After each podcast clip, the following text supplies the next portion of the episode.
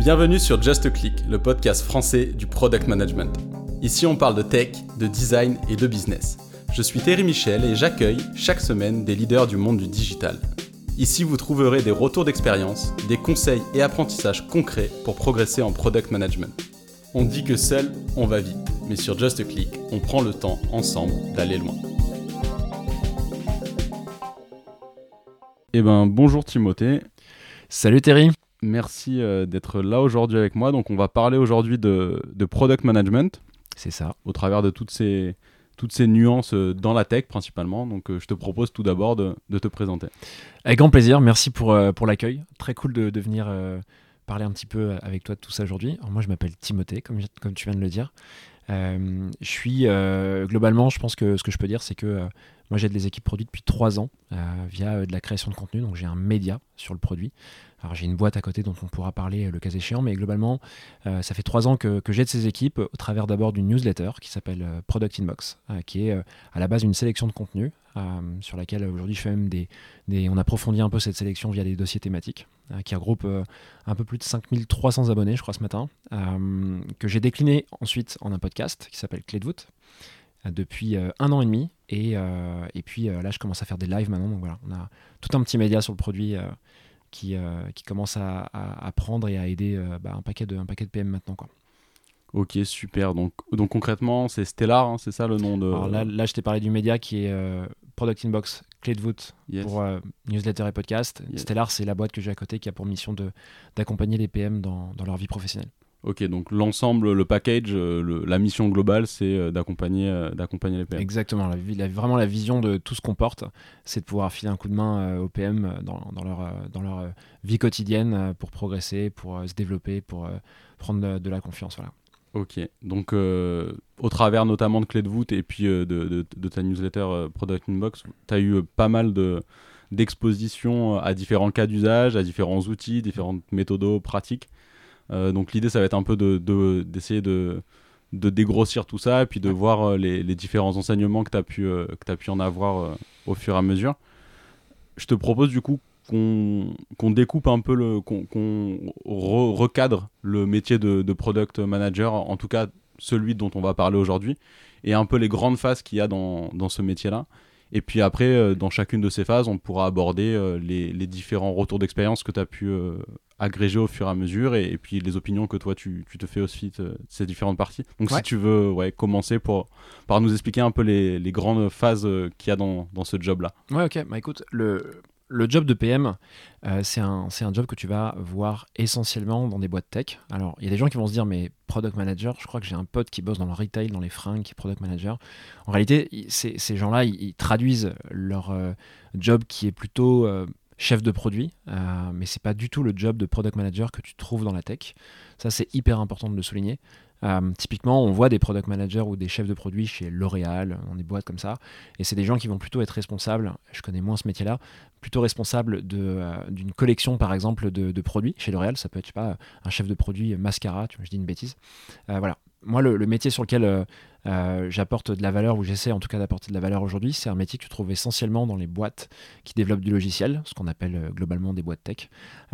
et c'est des gens qui vont faire l'interface, si tu veux, entre les ingénieurs qui vont développer ces logiciels, les commerciaux qui vont vendre ces logiciels, et d'une manière ou d'une autre, s'il y en a, des designers qui vont réfléchir à comment concevoir ce logiciel. Et donc le PM va avoir un peu ce rôle qui est, euh, qui est euh, hyper généraliste, euh, de pouvoir faire parler tous ces gens, les orchestrer. donc voilà, tu as, as, vraiment un métier qui est, qui est, ultra complet et de ce fait, c'est hyper dur de devenir un bon product manager parce qu'il faut être, faut être excellent partout, quoi, en fait. Ou alors un moyen bon partout, ce qui n'est pas facile. Très clair. Et donc ça, c'est au niveau dans l'entreprise qui va créer du soft, du logiciel. Donc on, comprend bien, il est à la croisée des chemins de, de ces différents métiers. Et il est aussi, d'un point de vue euh, client, en frontal, euh, arrête-moi si, si tu n'es pas d'accord, mais en frontal avec, euh, avec les besoins du client et avec le client, mm. de la même manière que les commerciaux vont être en frontal aussi avec le client, mais pour lui vendre la, solution enfin, la solution ou le produit, service, tandis que le, product manager, lui, va être là aussi pour alors, accompagner d'équipes du designer, de, de, de des développeurs. De, de, développeurs potentiellement, ou de personnes qui font aussi de la recherche utilisateur, etc. Mmh. Mais en tout cas, il va être là aussi pour comprendre ce besoin-là et être mieux à même d'orchestrer de, et d'aligner aussi ces, ces, parties prenantes en interne dans l'entreprise pour développer les meilleurs produits ou services pour, Ouais, c'est ça. Bah, exactement. En fait, il euh, y, a, y, a, y, a, une volonté, si tu veux, euh, dans la conception de, de produits tech, de vouloir euh, faire en sorte que ce produit se développe en continu. et d'ailleurs, je pense que c'est une notion importante. C'est que à l'époque, tu vois, quand on lançait des produits physiques, une bagnole par exemple, j'aime bien cette comparaison, elle est très simple. tu faisais des longues études de marché pour savoir si cette voiture plairait, si elle était faisable d'un point de vue technique, si euh, avant même la technique d'ailleurs, si euh, globalement elle s'insérerait dans un environnement, tu vois, de concurrentiel, etc. et euh, globalement, bah, une bagnole, c'est pas trop un produit, c'est un projet, la manière dont ça se conçoit. C'est-à-dire que tu as une date de début, tu vas commencer à bosser sur la voiture. Et puis tu as une date de fin, tu vas lancer la voiture, la commercialiser, la vendre. Et après, la voiture, c'est difficile de la faire évoluer à distance. C'est pas exactement pareil qu'un produit digital. Et donc, c'est en ça qu'à l'époque, bah, les ingénieurs, enfin, les tous les fabricants d'automobiles et de produits physiques, euh, ils travaillaient en mode projet, début-fin. Dans le produit digital, euh, dans la tech, la grosse différence, la grosse nuance, et c'est pas une des moindres nuances, euh, c'est que tu vas bosser en mode produit, c'est-à-dire sans fin. Un produit digital, hormis quand la boîte coule, ou qu'on décide d'arrêter le produit, de le killer dans le langage, ton produit va évoluer en permanence. On prend l'exemple de, je sais pas, d'Instagram que tout le monde connaît, c'est un produit digital. Euh, ils ont commencé à faire un, Alors, je connais pas bien l'historique d'Insta, mais globalement, nous, ce qu'on connaît, c'est le grand wall de photos, là, où tu peux scroller des photos et ajouter tes potes et tout. Bah, Instagram, ils ont euh, euh, régulièrement des mises à jour. Par exemple, ils ont mis en place les Reels récemment. Ils, font des, ils cherchent à faire des fonctionnalités pour se rapprocher de TikTok un petit peu, etc. On voit bien que le produit évolue tout le temps. Il n'y a pas de fin à ce produit-là. Et donc, le product manager, son job, ça va être tout simplement de se nourrir de, de effectivement des dialogues qu'il a avec les utilisateurs, de la vision aussi des fondateurs de la boîte, qui est hyper importante, et de se dire, OK, où est-ce qu'on veut emmener ce produit? Comment on fait pour orchestrer euh, tous ces gens pour faire ce produit? Euh, Et on y, met, euh, on y met les ressources le cas échéant. Quoi. Mais en gros, on continue, on améliore, on améliore, on améliore, on améliore. Très clair. Ça, donc, on, reviendra après aussi sur ce sujet d'amélioration continue et du fait que, que ça s'arrête jamais, parce que je pense que c'est aussi intéressant pour bien comprendre les, les enjeux aussi pour, pour les PM. En fait, il faut quand même avoir une capacité à, à faire bouclier et puis aussi à, se satisfaire de certaines choses, à, mettre des jalons que soi-même on, on, considère comme étant réalisés parce que comme tu viens de l'expliquer à juste titre, en réalité c'est jamais fini. Donc ça c'est aussi un point qui, qui m'intéresserait et qu'on peut entendre dans différents de tes épisodes sur Clé de voûte où, en fait quand tu leur demandes mais là ok c'est rationalisé ton, ton retour d'expérience mais en réalité c'était comment en vrai et en vrai en général c'était toujours le rush, c'était mm. toujours voilà compliqué. Donc ça c'est aussi un sujet euh, qui, m'intéresse. Donc si on, revient donc maintenant sur la partie bah, création de produits et services, que ce soit pour le sortir ou pour l'améliorer, la première étape du coup dans qu'on réalise souvent, euh, on entend beaucoup parler de discovery. Donc ça, ça m'intéresse un peu de voir toi ce que, ce que tu, ce que tu, quel, quel est ton, ton avis là-dessus et un peu les retours d'expérience que tu aurais pu avoir au sujet de, de, cette étape de la discovery. Il y a pas mal de choses. Donc la discovery, c'est effectivement un des volets du métier de product manager, peut-être pour euh, vulgariser un petit peu tout ça ou le rendre plus simple. Euh, globalement, un product manager, il a effectivement, euh, il y a différentes étapes dans son métier plutôt des volets parce que des étapes c'est séquentiel et c'est pas vraiment le bon mot. Donc il y a différents volets. Et euh, deux grands volets qu'on peut identifier, il y en a bien d'autres, mais on va essayer de faire simple. C'est effectivement la discovery, tu as raison, euh, et ce sujet qui s'appelle la delivery. Bon, c'est deux mots, anglais, discovery, il y a discover dedans, découverte, globalement, euh, exploration, découverte. C'est vraiment ça, je vais vous expliquer juste après ce qu'il y a derrière en fait. Et delivery, délivrer, globalement, on est plutôt sur les sujets de comment, une fois que tu as découvert un environnement, euh, et que tu sais à peu près quel produit tu vas faire, comment est-ce que tu vas le délivrer, comment tu vas le, coder en fait, euh, et comment tu vas l'amener dans les mains de l'utilisateur.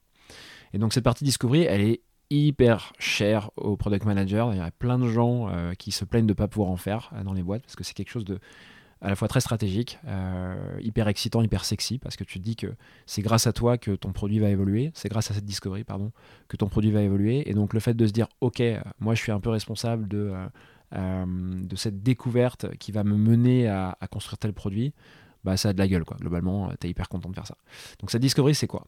Euh, les travaux discovery, quand tu bosses sur un, produit tech, ils vont prendre plusieurs formes. Et ça va vachement dépendre de, de quel produit tu, enfin, sur quel produit tu évolues. Quoi. globalement, la discovery, il y a un peu deux, trois composantes. Tu as une composante qui est un peu l'étude, tu vois, de, de, ton environnement, de l'environnement du produit.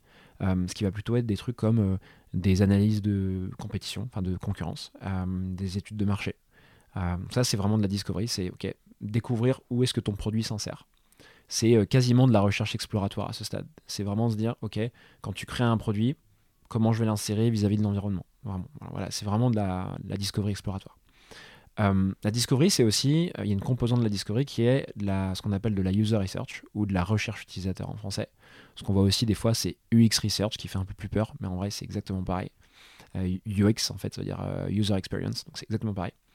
Et ça, c'est quoi? C'est en fait le fait de parler, d'échanger avec des utilisateurs cibles, donc ces utilisateurs que tu souhaites éventuellement cibler avec ton produit, et d'essayer, au travers de discussions, de découvrir des problèmes, de découvrir comment tu peux répondre aux problèmes de l'utilisateur. Et ton job, ça va être, avec ton produit, de mettre une solution à ce problème, de mettre un pansement. Euh, et donc, ça, c'est hyper dur à faire, parce que parler à ton utilisateur, il suffit pas juste de dire, OK, tu as besoin de quoi, je vais te faire ce produit. Euh, l'utilisateur, souvent, il ne sait pas exprimer ce qu'il veut. Euh, le vieil adage peut-être connu de Ford, pour ceux, ceux qui connaissent pas, c'est si on avait dit... comment dire, si on avait demandé à Henry Ford, si on avait demandé à un utilisateur il y a un siècle ce qu'il voulait pour aller plus vite, le gars t'aurait dit bah, je veux un cheval qui va plus vite et un cheval à cinq pattes, tu vois. et Ford a fait une voiture derrière, donc en fait, on voit bien que si on avait demandé à l'utilisateur globalement, il t'aurait pas dit la bonne chose. Mais voilà, la, user research, la difficulté, c'est qu'il faut enlever tout biais cognitif, il faut absolument arriver de manière neutre et il faut pouvoir poser les bonnes questions à ton utilisateur pour que euh, tu arrives à en tirer la bonne matière pour pouvoir enrichir ton produit. c'est ça la discovery globalement. Euh, on va pas rentrer trop loin, je pense là-dessus, mais c'est ça le métier, euh, enfin le, volet du métier de product manager. Et juste pour info, il y a aussi un métier qui s'appelle user researcher. Euh, donc en fait, c'est des gens qui sont très spécialisés juste sur dialoguer avec des utilisateurs, qu'on voit beaucoup dans les grandes grandes boîtes tech comme Blablacar ou autres en France, et évidemment beaucoup plus de grosses boîtes aux US très clair. Et donc, euh, juste pour, pour fermer ce, premier sujet de, de, la discovery, comme tu le disais, dans des grosses boîtes tech, c'est quelque chose qui, on va dire, est, présent dans tous les cas, qui avant pouvait porter d'autres noms, mais globalement, c'est une sorte de due diligence avant de partir sur un secteur spécifique pour mmh. comprendre déjà qu'est-ce qui se fait euh, sur le marché. Et ensuite, est-ce que oui, les personnes que je pense ou les clients potentiels que je pense euh, être intéressés par ma solution, est-ce que le besoin auquel je pense répondre, il répond bien? C'est quelque chose qui va en, soi de soi avant de développer. Euh, tu faisais l'analogie au tout début, euh, quand tu veux construire quelque chose de compliqué tel qu'une voiture, tu vas pas lancer une chaîne de production d'une voiture avant de t'assurer quand même que le besoin pour ta voiture existe parce que le mmh. coût c'est pas le même. Et là, c'est appliquer un peu cette, ce principe-là dans, dans, le monde du, du logiciel. Ouais. Exactement. Mais ça peut aussi, je pense, te mener parfois du coup à euh, faire trop de discovery parce que tu te retrouves avec euh, plein d'options potentielles mm. et donc ne plus savoir quoi choisir. Et, et du coup, il faut quand même passer à la, deuxième étape qui est la delivery mm. euh, et, faire des choix à des moments. Donc, donc si, si, on bascule du coup sur ce, ce deuxième gros, gros sujet qui est, qui est la delivery, si tu devais peut-être rentrer avec des, des cas d'usage que tu as pu constater, interviewer durant tes expériences passées, mm de delivery qui pouvaient être compliqués ou très très euh, challenging, très très euh, difficile à première vue, c'est-à-dire mm. euh, fais-moi ça pendant X temps et en gros à n'importe quelle personne rationnelle à qui tu demanderais ça te dirait c'est pas possible. Mm. Qu'est-ce que tu as pu un peu voir et constater sur, sur ça? Écoute, la delivery, alors là là-dessus, il y a une nuance quand même, c'est que globalement, il y a des boîtes qui considèrent qu'il y a une partie du métier de Qui est dans la discovery, d'autres qui considèrent que cette partie est dans la delivery, et celle à laquelle je fais référence, c'est euh, toute la partie euh, conception de solutions, prototypage, test utilisateur. Donc ça c'est quoi? Vite fait, je vais vite fait là-dessus pour, euh, pour que ce soit clair pour tout le monde. globalement, quand tu fais de la discovery et que tu as identifié quel est ton problème, tu as fini ta discovery, tu sais quel problème tu vas aller chercher, bah, tu vas commencer à dire ok, quelle solution je mets en face de ces problèmes? Fine. Euh, et donc là, qu'est-ce que tu vas faire? Bah, Tu vas d'une part avoir euh, une espèce de session, enfin de, de, de, comment dire, un enchaînement d'étapes pour réfléchir à des solutions et surtout les solutions, tu vas les matérialiser. Dans la tech, ce qu'on fait, c'est des prototypes globalement. Et après, on passe à ce qu'on appelle du test utilisateur. Donc en gros, tu vas passer des prototypes devant tes utilisateurs et tu vas voir comment ils interagissent avec. Et tu vas faire des cycles itératifs comme ça où tu vas améliorer tes, prototypes pour que finalement bah, ça commence à ressembler au produit qui fonctionne quoi, pour ton utilisateur. Cette phase-là, il y a des gens qui la mettent dans la delivery, d'autres dans la discovery. de mon point de vue, c'est un peu plus discovery que delivery. Euh, pourquoi? Parce qu'il y a aujourd'hui de la méthodologie euh, dans le produit. Euh, typiquement, un truc qui s'appelle le double diamant, c'est une méthodologie assez courante qui, qui prend en compte cette phase de discovery, de delivery et qui intègre tout ça dans un, dans un schéma où il faut faire tout ça très vite et en parallèle. D'autres personnes vont voir comme de la delivery parce qu'on est déjà dans passage de la théorie au dur, au proto. Donc euh, voilà. Bon, moi j'ai pas de, enfin, j'ai une préférence, mais j'ai pas d'école non plus. Et donc sur la delivery, bah, les gros sujets que, tu vas avoir, les gros challenges que tu vas avoir globalement, c'est que d'une part, ce qui est hyper, dur dans le métier de PM, c'est que il va y avoir cet, interfaçage entre euh, le product manager et les développeurs, les développeurs qui vont donc délivrer la solution. Son job au PM, ça va être euh, de faire ce qu'on appelle des spécifications. il va spécifier techniquement aux développeurs voilà comment je vois le produit. Et là, c'est souvent galère parce que euh, même si aujourd'hui la littérature est hyper claire, euh, tu peux avoir un problème de dialogue entre les deux, d'une part. De deux, tu peux avoir un problème de charge, c'est-à-dire que ton PM, il te donne beaucoup en tant que développeur et toi, derrière, faut que tu codes, faut que tu codes, faut que tu codes. c'est vraiment compliqué. Euh, donc, problème de dialogue. Et un truc qui intervient à ce stade souvent, c'est que tu peux avoir beaucoup de dettes techniques. Alors, la dette technique, concrètement, c'est quoi? C'est le développeur qui a, c'est ce que je disais un peu tout à l'heure, un projet passé, il a encore beaucoup de choses à développer, ou il a des bugs, ou il a des trucs, et en fait, le PM, lui, il veut arriver à continuer à faire développer le produit, mais en gros, le développeur, il, est à la bourre. Quoi. Enfin, il est à la bourre. C'est pas qu'il est à la bourre, c'est qu'il a trop de trucs à faire. Et donc, euh, pour éviter la dette technique, bah, on essaie de mieux prioriser en amont. Euh, on essaye de faire en sorte qu'il y ait des choses qui ne soient pas développées, par exemple. moi, je pense que les, gros sujets en delivery, c'est ça, principalement. Et pour finir, et je pense qu'on va boucler là parce que sinon ça va être trop long, euh, il y a des gens qui mettent dans la delivery aussi la partie lancement, product marketing. Je suis un peu réservé, je pense que ça fait pas partie exactement de la delivery tech, mais en gros, une fois que ton produit est délivré, bah, qu'est-ce que tu en fais pour euh, l'amener dans les mains des utilisateurs? Euh, Comment tu le lances officiellement? Ça, on pourra en parler si tu veux en parenthèse euh, supplémentaire.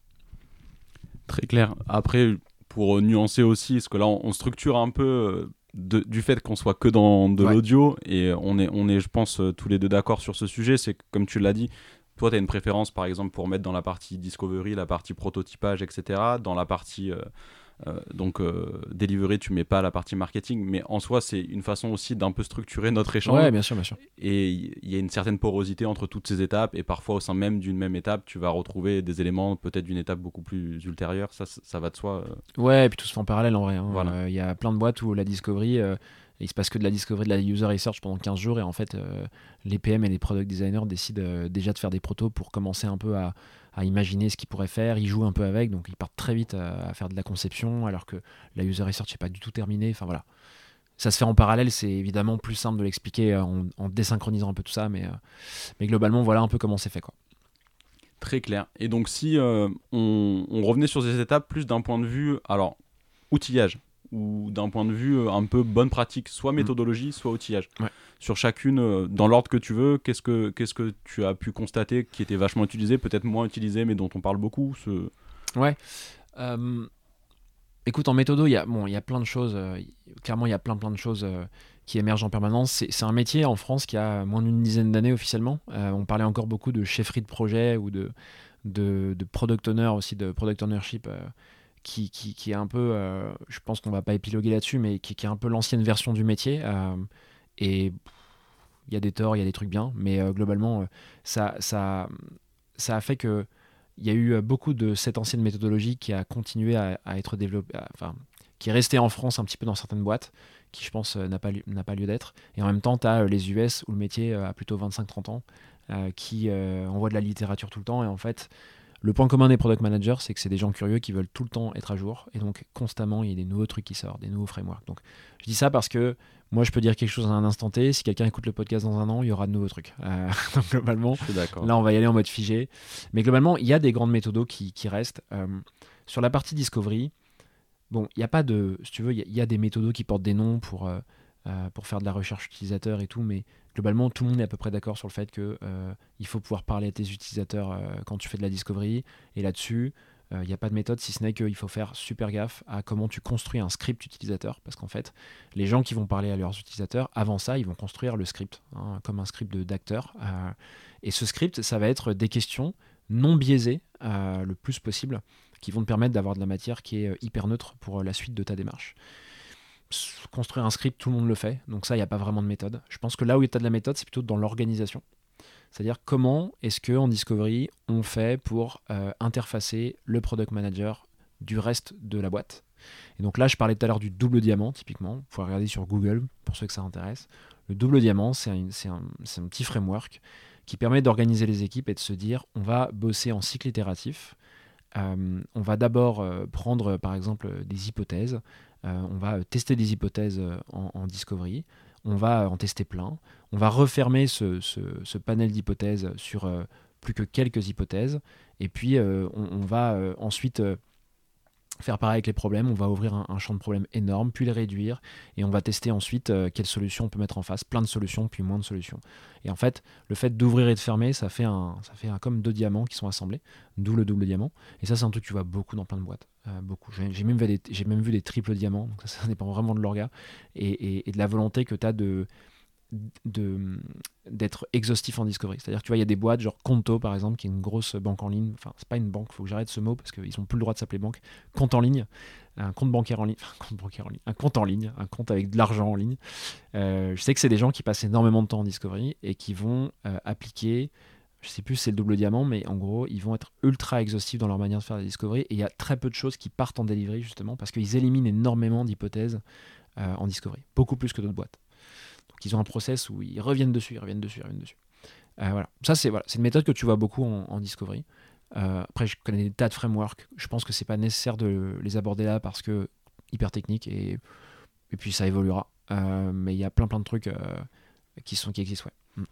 Très clair, juste pour le double diamant, du coup, du coup, pourquoi double diamant? Tu l'as répété, c'est parce que mm. la, première phase, en fait, donc double parce que Discovery et Delivery. Mm. Et pourquoi diamant? Parce que dans un premier temps, on diverge sur mm. ce qu'on va chercher, discover. Ensuite, on converge sur ce qu'on décide, euh, le problème sur lequel on décide de se concentrer. Et de la même manière, dans la réalisation, on diverge sur comment on va le réaliser. Et ensuite, on converge sur comment on va le... Et triple, alors je sais pas ce que tu ajoutes en troisième, mais peut-être qu'il y a deux phases de discovery. Deux doubles phases de discovery. Euh, et là, il jongle plus sur les problèmes et les hypothèses. D'accord. Mm. Alors, il y a un sujet que tu as dit, on va pas en parler trop. Moi, ça m'intéresse quand même d'avoir un peu ton, ton, point de vue là-dessus sur la notion de, de, product owner versus product manager. Donc, product owner, globalement, on va dire dans la littérature, c'est un rôle défini dans la méthodologie Scrum, qui est une méthodologie pour euh, agile, enfin un framework, un cadre de travail qui se veut être, euh, être agile. Aujourd'hui, notamment en France, et c'est pour ça que je voudrais un peu en parler avec toi, la notion de product owner à, contrario du, product manager, elle fait quand même débat et on peut définir deux rôles différents, même si dans la réalité, dans la pratique, j'ai rarement vu de métier product owner uniquement. C'est-à-dire qu'on comprend la définition de ce rôle dans le cadre Scrum. Moi, je ne l'ai jamais expérimenté en tant que personne qui fasse uniquement ce qui est écrit dans Scrum dans son métier de tous les jours. Mm. Pourtant, en France, on voit des postes s'ouvrir de product owner. Mm. Et ces mêmes entreprises peuvent parfois aussi avoir des postes de product manager. Mm. Donc j'aimerais un peu avoir toi ton, ton regard euh, là-dessus. Pourquoi, et comme tu disais aussi, pourquoi aux US ou dans les pays plus euh, anglo-saxons, euh, ils sont peut-être un peu plus matures sur ce sujet-là Ouais, écoute, c'est marrant parce que cette semaine, j'ai posté sur LinkedIn, je poste beaucoup sur LinkedIn, 3 5 fois par, semaine. Et donc, je fais des posts thématiques comme ça, et j'ai fait ce post sur Product Owner VSPM, et j'ai vu que c'était quand même encore un débat, quoi. Euh, c'est un poste qui a vraiment beaucoup, enfin, qui a bien marché et je crois qu'il y a quasiment 50 000 personnes qui l'ont vu. Et je me dis, mais c'est dingue qu'on en soit encore là. Euh, et donc, euh, pourquoi je dis ça? Parce que, bah, t'as raison, moi je fais le même constat. Aux US, tu le vois un petit peu product owner, mais c'est clairement moins répandu qu'en France. Et moi, mon explication, je pense que elle vient de. Il y a deux choses. D'une part, le métier est très récent en France, de PM, donc bah, il y a ce temps de. Voilà, il faut que les gens comprennent. Il y a encore même des startups où on est censé être quand même un peu à la pointe de tout sur l'innovation. Il y a plein de fondateurs de boîtes qui comprennent pas euh, la différence. Et pour leur parler toutes les semaines, je vois bien que c'est encore vraiment le bordel dans leur tête. Faut être clair, quoi. Le second euh, point, euh, c'est que au-delà de la jeunesse du métier, en France, on est un pays d'ingénieurs. On adore les maths on voit bien, hein, tu vas faire une terminale, globalement, les bacs S, moi, en tout cas de ma génération, j'ai 31 ans, mais je sais qu'à l'époque, quand je faisais un bac, le bac S, c'était vu un peu comme The Bac, tu vois. Donc on met vachement en avant les sciences, et, globalement, on aime bien aussi mettre les ingénieurs en avant. et ce que je vois, c'est que on a encore cet héritage dans les écoles d'ingénieurs où on apprend encore vachement en mode projet, énormément. Tu as un début et tu as une fin, c'est ce qu'on disait au début. Et donc, en fait, euh, il y a tout un héritage qui a 30, 40, 50 balais qu'on se, se trimballe là, euh, sur ce nouveau métier. Et comme product owner et product manager, faut être clair, il y a quand même un mot commun, un mot sur deux qui se ressemblent. Bah, on confond un peu tout.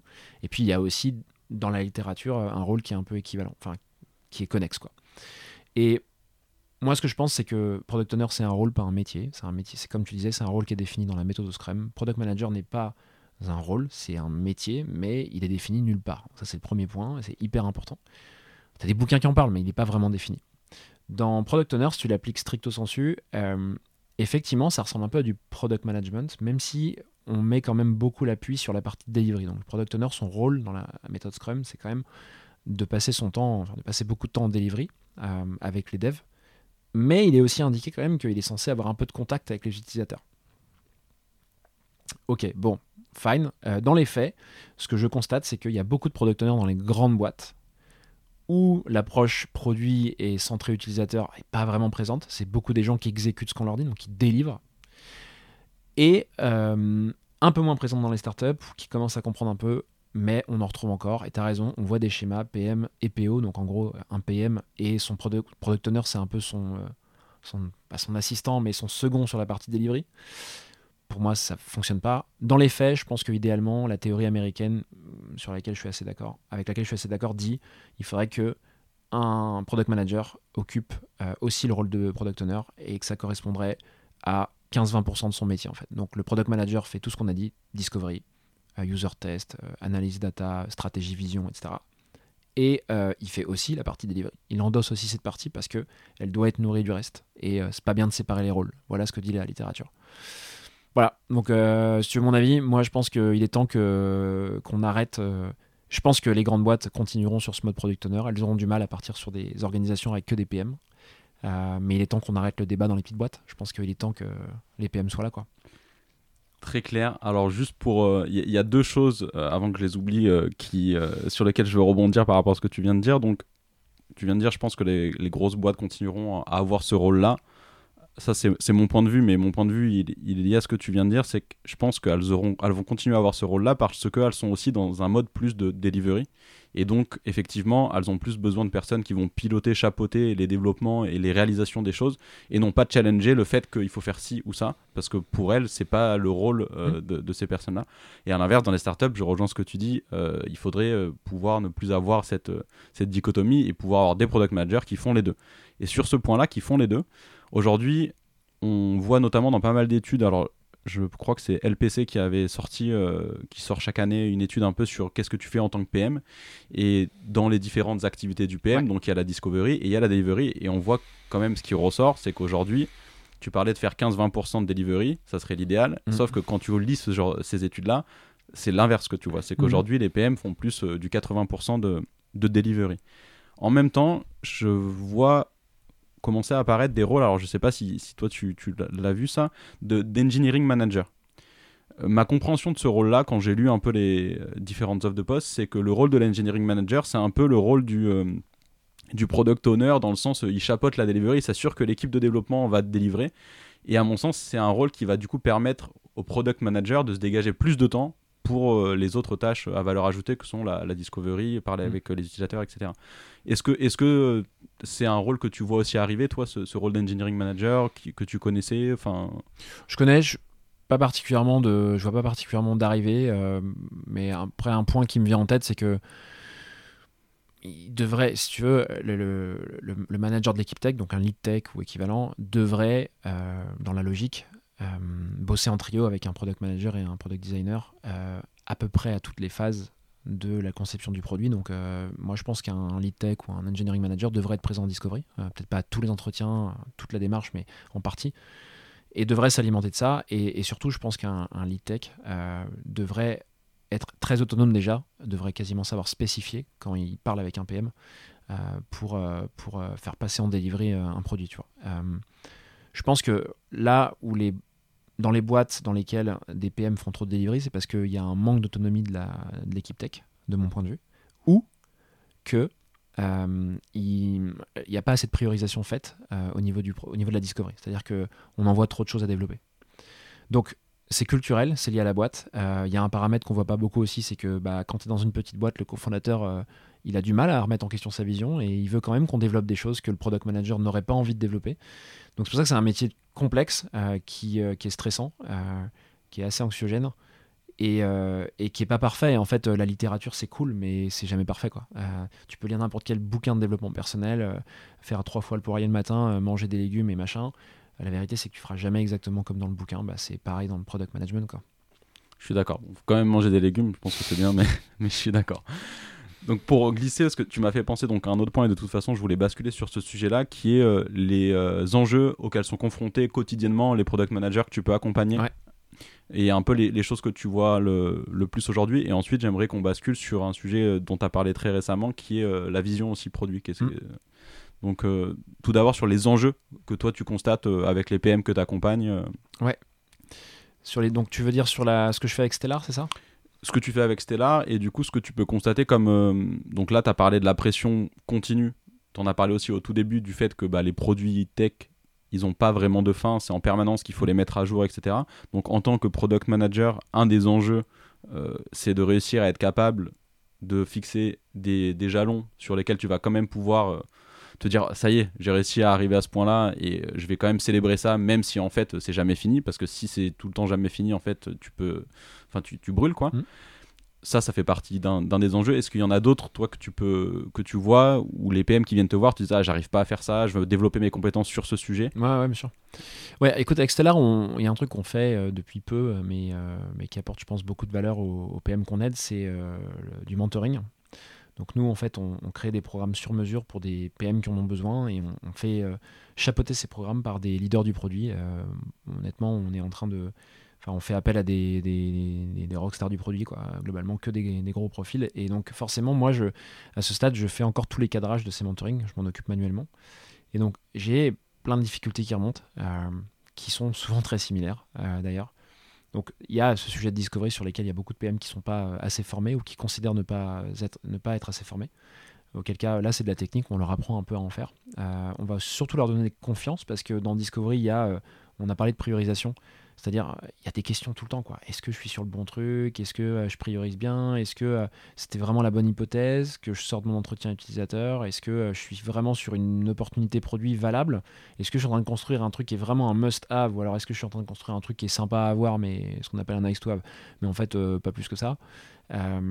voilà, ça c'est ça c'est un premier truc compliqué pour les PM, Discovery. Et ça le sera toujours de toute façon.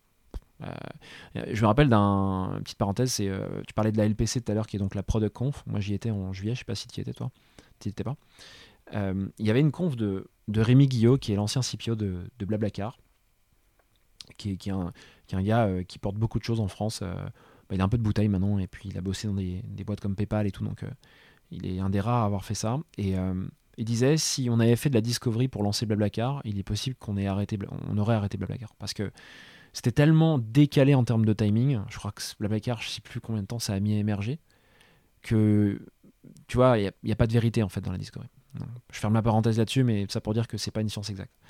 Donc la discovery, c'est un, une vraie difficulté. L'autre difficulté que je perçois, qui est pas forcément une difficulté métier ou technique, euh, et ça je le vois plus, euh, non pas sur mes programmes de mentoring, mais sur les programmes d'accompagnement euh, de carrière, parce qu'on en fait aussi avec Stellar, euh, c'est qu'il y a beaucoup de boîtes qui ne comprennent pas le produit, ou pas bien, ou beaucoup de boîtes qui ne sont pas prêtes à accueillir un product manager ou plusieurs.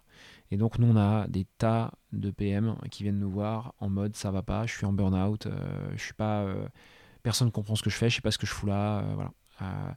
ça, c'est, je crois que c'est la plus grosse difficulté parce que les gens connaissent tous la littérature, ils lisent tous la théorie, ils sont tous passionnés, c'est que des passionnés les PM, mais s'ils sont pas dans la bonne boîte, euh, ils peuvent rien faire. En fait, euh, donc ils vont passer leur temps à dire ce que leur chef fait et donc 80% de delivery, c'est ce que tu disais tout à l'heure, ils vont passer leur temps à délivrer ce qu'on leur dit. Et c'est plus des exécutants que des gens qui sont là pour remettre en question la vision d'un fondateur, euh, l'enrichir, la nourrir, prendre du recul, etc. Et donc, sur, sur cet enjeu, euh, comme je dis, qui est compliqué, concrètement, euh, est-ce qu'il y a des. Tu essayes de trouver des, des leviers actionnables pour qu'ils trouvent une solution en interne en restant dans les entreprises où ils sont ou est-ce qu'en fait la solution la plupart du temps c'est de trouver une autre boîte qui comprend qui comprend ce rôle-là? Ouais, c'est une bonne question. En fait nous ce qu'on fait ce qu'on passe en revue si tu veux avec l'équipe c'est déjà où tu te situes comment on essaie de souvent on leur demande leurs sentiments. Et est-ce qu'ils sont dans la peur? Est-ce qu'ils sont. moi, j'ai des gens qui m'ont dit je commence à faire un burn-out. Enfin, voilà, donc des fois, ça va loin. Heureusement, pas pour tout le monde. Mais c'est hyper important de mettre le sentiment et en fonction de ça, euh, nous on n'est pas des psys, hein, donc euh, déjà euh, on, va recommander des gens si vraiment on voit que ça va très loin. il m'est arrivé quand même à un ou deux PM de dire là, temps mort, tu te mets en arrêt. c'est pas moi qui t'ordonne ça, mais je te conseille vivement de le faire et tu réfléchiras après. Mais globalement, nous, on va les aider avec ce sentiment. Enfin, on va voir en fait, on va analyser si c'est grave ou pas. Si c'est pas trop grave et que la personne dit oh bon non, mais tu sais, je peux faire encore un an comme ça, bon, bah, il faut trouver, on va essayer de leur faire essayer des choses en interne, tu vois. On va leur dire, reste dans ta boîte, essaye ça, essaye ça, essaye ça. Ou euh, carrément, bah, essaye de prendre un peu de mentoring ou des choses comme ça, parce que euh, peut-être que juste euh, quelqu'un de plus senior va te décoincer un petit peu, ou va trouver des astuces pour faire comprendre à ton équipe, ton fondateur, que bah, il faut faire les choses un peu différemment. Ça, ça nous arrive là sur un programme en ce moment. Mais globalement, t'as pas de vérité absolue. Quoi. Il, y a, des gens qui doivent se barrer clairement de leur boîte, d'autres qui peuvent encore un peu faire. Ils se posent un peu de questions, ils n'ont pas trop confiance. Mais bon, il y a encore des choses à faire, tu vois. Et lorsqu'il reste, on va dire, un espoir, du coup, est-ce que c'est des conseils plus de communication que vous vous donnez sur comment euh, évangéliser la les bonnes pratiques, ou en tout cas celles qui seraient idéales de, PM Ouais. Ou, ouais, ok. Ah, pas forcément. S'ils suivent, nous, nous, on, ne se place pas en tant que euh, auditeur, etc. Moi, j'ai pas vocation à faire du conseil moi-même sur comment, quelle posture il doit adopter. Par contre, si il suit un programme de mentoring chez nous, évidemment, le, le, le, le, CPO, le VP ou le Head of, euh, le, mentor du coup, qui va chapeauter ce programme, euh, potentiellement où il peut lui donner des astuces pour mieux communiquer, euh, va voir même venir en shadow, donc en fait venir un peu dans l'ombre sur des sessions à distance pour voir comment ça se passe quand le PM est en train de dialoguer avec les autres et essayer de lui donner des conseils, etc. Ok, très clair. Donc là, on, tu nous as adressé deux gros, deux gros problèmes, en tout cas que tu as vu qui étaient récurrents. Le premier sur la partie discovery, qui de la façon dont je le comprends, qui est double. C'est-à-dire, le premier, c'est un problème technique parce que ça reste quand même aussi de la psychologie. Tu as parlé assez rapidement, mais c'est vrai, comment tu rédiges un questionnaire non biaisé euh, pour éviter du coup les, biais cognitifs euh, et, pour éviter les biais quand tu poses tes questions et que tu pas une réponse en fait que tu voulais avoir parce que mmh. sinon ça sert à rien de faire de la discovery. Et en même temps, euh, l'aspect bah, avoir confiance en soi, de se dire oui, je suis capable d'aller faire cette étape-là. Et le deuxième problème qui est tout aussi important, qui est dans les boîtes peut-être moins à jour ou, moins peut-être moins jeune aussi, et moins apte à appliquer ces méthodes un peu plus récentes, euh, ça peut être difficile du coup pour un PM euh, de trouver vraiment sa place. Euh, par rapport donc à, au rôle du PM et à la vision du coup aussi produit, parce que ça c'est un sujet donc, que tu as abordé très récemment sur, sur ta newsletter aussi. Qu'est-ce que la, la, vision produit donc C'est souvent porté par euh, le fondateur ou les, les cofondateurs de, ou cofondatrices de, de la société. Et donc c'est aussi pour ça qu'on parle souvent du rôle de product manager comme un petit, euh, petit CEO, on dit souvent, mm. ou euh, une sous-partie en fait du, du, du, produit à développer. En ça, la vision pour toi et enfin pour toi et par rapport à, ce que tu as pu voir récemment par rapport au feedback des, des, des, des CPO dont tu as parlé, qui, sont, qui, ont, qui ont assez de, de, bagages, qu'est-ce, que, qu'est-ce qui transparaît de manière, euh, on va dire, euh, homogène, enfin de manière assez fréquente sur euh, comment construire une vision et qu'est-ce que c'est que la vision et surtout, ou en tout cas après, comment la décliner pour que cette vision, en fait, ça devienne une réalité et que ça soit pas juste une vision dans la tête du, fondateur. Ouais. Bah écoute, cet exercice de vision, il est, très difficile. et effectivement, tu as raison. le jour où on en parle, là, je sortais ce matin une édition de ma newsletter sur euh, comment tu construis une vision produit, euh, que j'ai... Alors moi, j'ai pas fait grand-chose dessus, sinon, si ce n'est rassembler les gens et organiser tout ça, mais en gros, j'ai fait venir six CPO de super boîtes pour m'en parler.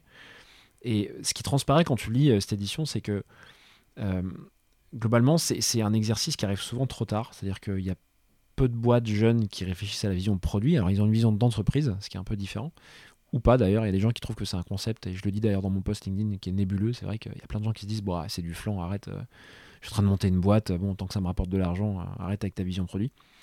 Mais déjà, euh, le premier truc, c'est que la vision produit est hyper importante pour des sujets qui sont très pratiques. C'est tu as des boîtes qui vont, grâce à leur vision produit, bah, recruter bien plus facilement, inspirer beaucoup plus les gens en interne, les aligner parce qu'en fait, quand tu justement quand tu as des sujets d'hypothèses produits dont tu n'es pas sûr, que tu n'as pas confiance et tout, si tu as une vision produit qui est claire, globalement, tu prends des décisions beaucoup plus vite parce que tu vas essayer d'aligner toutes les décisions que tu vas prendre avec cette vision produit qui est réajustée au cours du temps.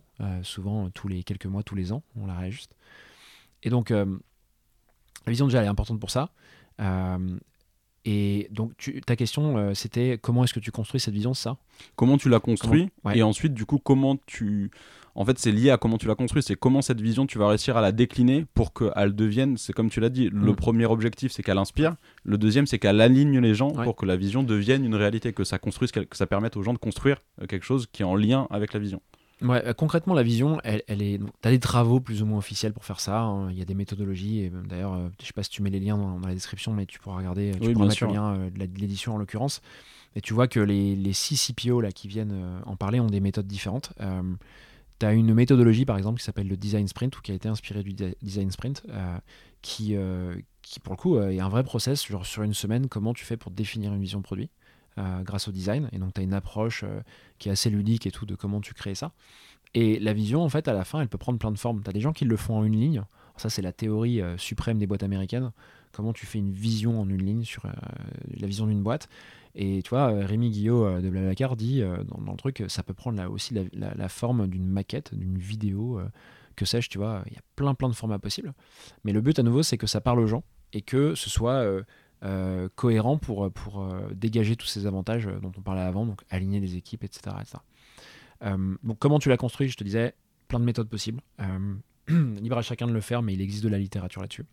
Et quelle forme, je viens de t'en parler, tu, peux, tu peux avoir plein de formes différentes.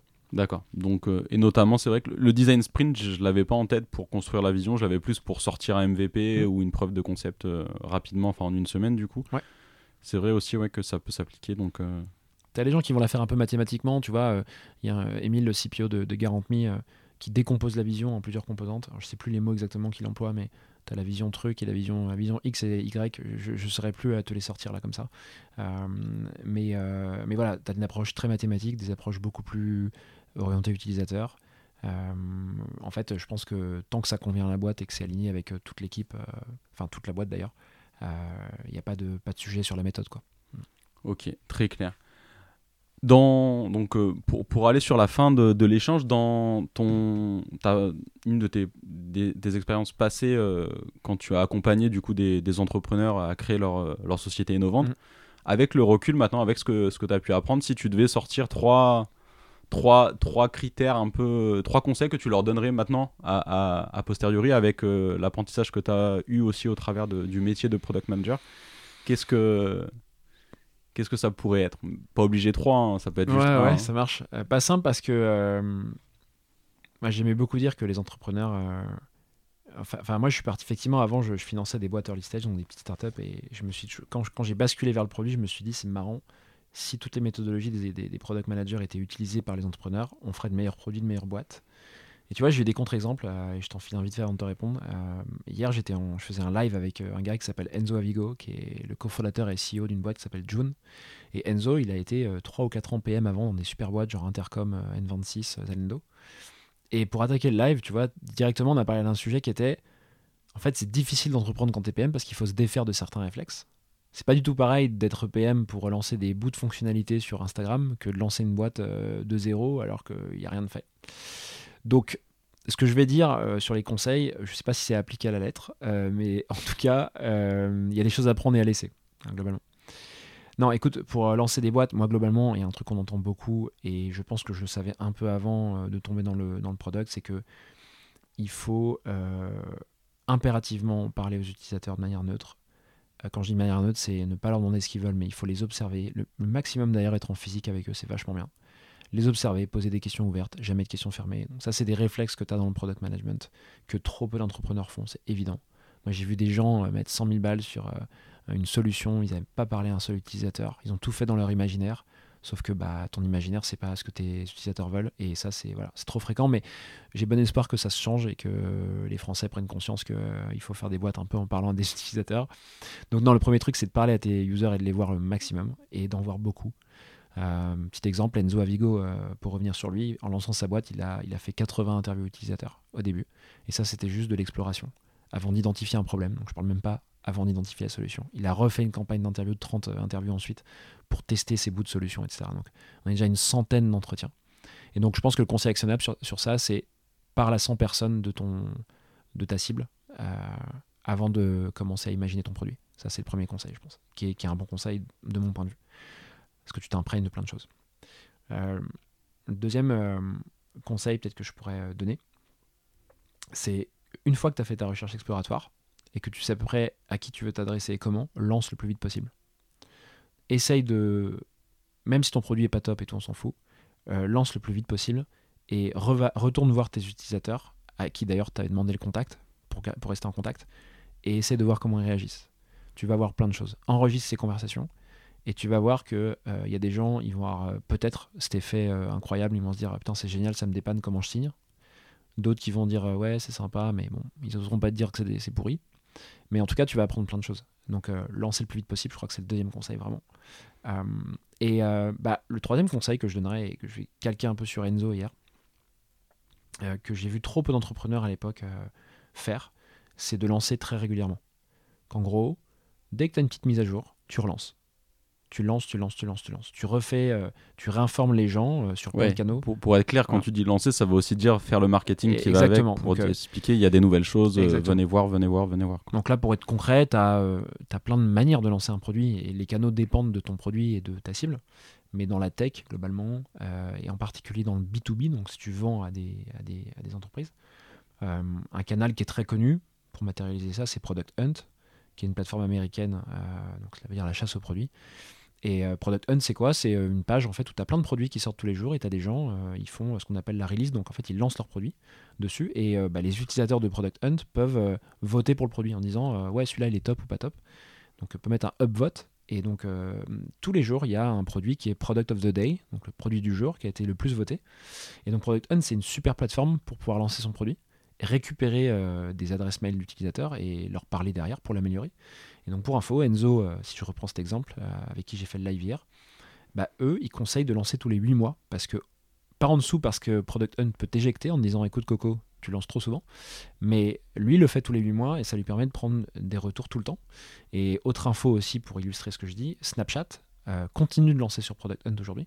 Et Snapchat a lancé 45 fois, de, 45 fois depuis le début de, depuis le lancement de, Snapchat.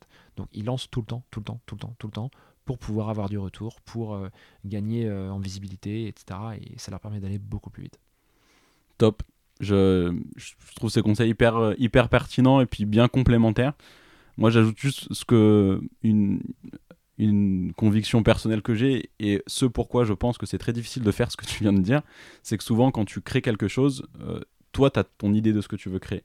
Et en fait, ce que tu viens d'expliquer, c'est être capable à la fois de apporter l'énergie que tu as parce que c'est ton truc que tu veux créer, donc tu apportes cette énergie-là et en même temps tu te détaches de ce truc que tu veux créer pour être capable de prendre des retours objectifs et de poser des questions objectives et non pas des questions ah t'as vu c'est bien mon truc parce que mmh. ça, bien sûr qu'on va dire c'est bien on va pas te dire non c'est pourri euh, mmh. à part si t'es si t'as une tête pas gentille mais euh, donc c'est vrai que tes conseils je les trouve hyper pertinents actionnables mais compliqués à mettre en œuvre. Par contre c'est ça aussi je pense euh, c'est un produit c'est compliqué. Donc on part de ça et puis après on fait avec quoi. Super sur euh, du coup pour aller sur la fin avant de passer sur les, conseils un peu de lecture ou les recos de d'articles ou autres est-ce qu'il y aurait une, question que, que tu aurais aimé que je te pose que je t'ai pas posée? Bonne question ça. Laisse-moi réfléchir euh, laisse-moi réfléchir deux secondes. Euh, une question et je complète cette question, comme ça, ça te permet de réfléchir en même temps. S'il y avait un sujet que tu estimes que toi, tu, tu as une conviction dans le métier du coup du product management que on va dire la, majeure partie des gens euh, ne sont euh, sur laquelle la majeure partie des gens ne sont pas d'accord avec toi un, point de vue euh, sur, sur, ce métier que toi tu as que, auquel tu, tu tiens mais où tu penses que les on va dire le, globalement les, les gens sont, sont, en désaccord Ouais, écoute, alors, sur ta première question, j'ai pas de question qui me vient comme ça directement. Je pense qu'avec un peu de, un peu de recul, j'en je, trouverai. Euh, mais peut-être pour faire écho à ta deuxième, pour répondre à ta deuxième question, euh, je pense que je, croise des boîtes des fois qui, pensent que je suis un peu un puriste sur le product et ils ont raison. Je suis biaisé sur quelque chose, c'est que bah, forcément, moi je suis passionné par ce truc et, et donc il y a plein de boîtes qui fonctionnent sans product manager. Il hein. faut aussi être conscient de ça. Alors quand tu dis ça, c'est sans le titre de product manager. Parce après, comme euh, on le disait au début aussi de, l'échange, c'est qu'on structure les choses et hmm. dans le monde globalement professionnel et dans le monde en général, on hmm. structure les choses pour aussi s'aider à s'y retrouver.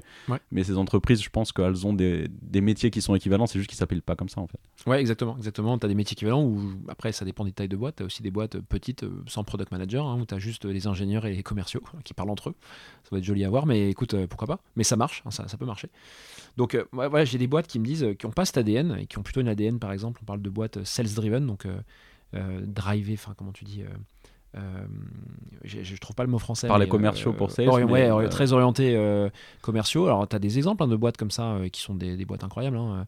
qu'est-ce que je peux donner longtemps, une boîte qui a fait un switch, c'est Doctolib par exemple. Doctolib, longtemps, ils ont, c'est peut-être encore le cas, des commerciaux qui allaient taper aux portes des cabinets médicaux pour vendre leurs solutions Doctolib, et je pense que tout le monde connaît. Donc c'était vraiment une, boîte euh, ultra sales driven. Il s'avère qu'aujourd'hui, ils ont un département produit qui est énorme. Euh, et, ils ont euh, les, gens, quand je, parle aux gens d'Octolib, globalement, m'ont l'air vraiment hyper contents de faire du produit. Donc j'ai l'impression qu'ils ont vraiment, vraiment fait ce switch. Mais tu disais à Doctolib il y a 5-6 ans, mais plus de product manager, je pense qu'ils te disaient écoute, tais-toi, en fait, on fait du chiffre. Donc, et ils auraient, ils auraient raison, tu vois. Mais moi, voilà, je pense que c'est un truc qu'on me dit souvent. Et et je pense que chacun a son parti pris. Tu as des les, growth, ils vont dire qu'il faut plus de growth, etc. Mais je pense quand même qu'il y a beaucoup de gens qui se mettent des œillères et que euh, avoir un product manager, c'est l'opportunité de pouvoir euh, vachement avancer sur euh, la manière dont tu raisonnes en tant que cofondateur de boîte, par exemple. de remettre en question encore plus que, que tu te remets en question ta vision, être un peu le, ouais, le, le, porte-parole de, nouvelles choses que tu n'aurais pas vues euh, si tu si, n'avais pas eu quelqu'un dédié à ça. Quoi. Euh, et voilà, il y a des boîtes pour qui ça marche pas. Il y a plein de product managers qui viennent et, et, des boîtes qui n'en réembauchent pas. Et je peux donner une info par exemple. Euh, J'irai pas très loin dans l'info, mais euh, Swile, que beaucoup connaissent, donc qui est, qui est l'ancien, enfin qui est l'ancien, c'est anciennement Launcher, qui est une carte ticket resto. Ben, vous pouvez regarder sur LinkedIn pendant très longtemps, ils n'ont pas eu de product manager parce que euh, le CEO, Loïc, euh, est si charismatique et porte tellement son sujet, et c'est pas son premier succès en plus, que euh, les product managers ont, eu du mal à s'acclimater à la boîte et à s'imposer en fait. et je pense qu'il a eu une mauvaise expérience avec des PM dans d'autres boîtes auparavant. Et donc longtemps, soit il a fonctionné sans, mais là ça y est, il commence à s'y mettre un peu parce que bah, la boîte commence à être grosse. Voilà. Je sais pas si j'ai répondu à ta question, mais. Euh. Si, si, non, très clair. Donc, en gros, si je devais résumer, ta conviction, c'est qu'en gros, toutes les boîtes tech, pourraient bénéficier d'avoir un PM et il y a certaines boîtes qui considèrent, voilà, c'est là où les clients qui considèrent qu'elles en ont pas besoin. C'est culturel. Voilà. Et après, juste pour compléter cette conviction, je pense qu'elle est aussi en lien avec les trois conseils dont, dont tu parlais avant, c'est que ça peut aider justement le fondateur ou le cofondateur qui a du mal à se détacher, le fait d'avoir un PM qui lui est extérieur va pouvoir euh, challenger plus facilement les idées. Donc en fait, en soi, ça peut être vachement complémentaire. C'est vachement complémentaire, c'est pas ça plein. Et un système euh, très cool sur ça, hein, c'est que si tu es une boîte early stage, que tu as un petit peu de budget, que tu hésites à prendre un PM, bah, essaie de faire venir une petite équipe de PM euh, super capée pendant quelques semaines. Ça va te coûter cher, mais tu vas y voir, tu vas voir des choses se passer. Et il y a des super boîtes qui font ça.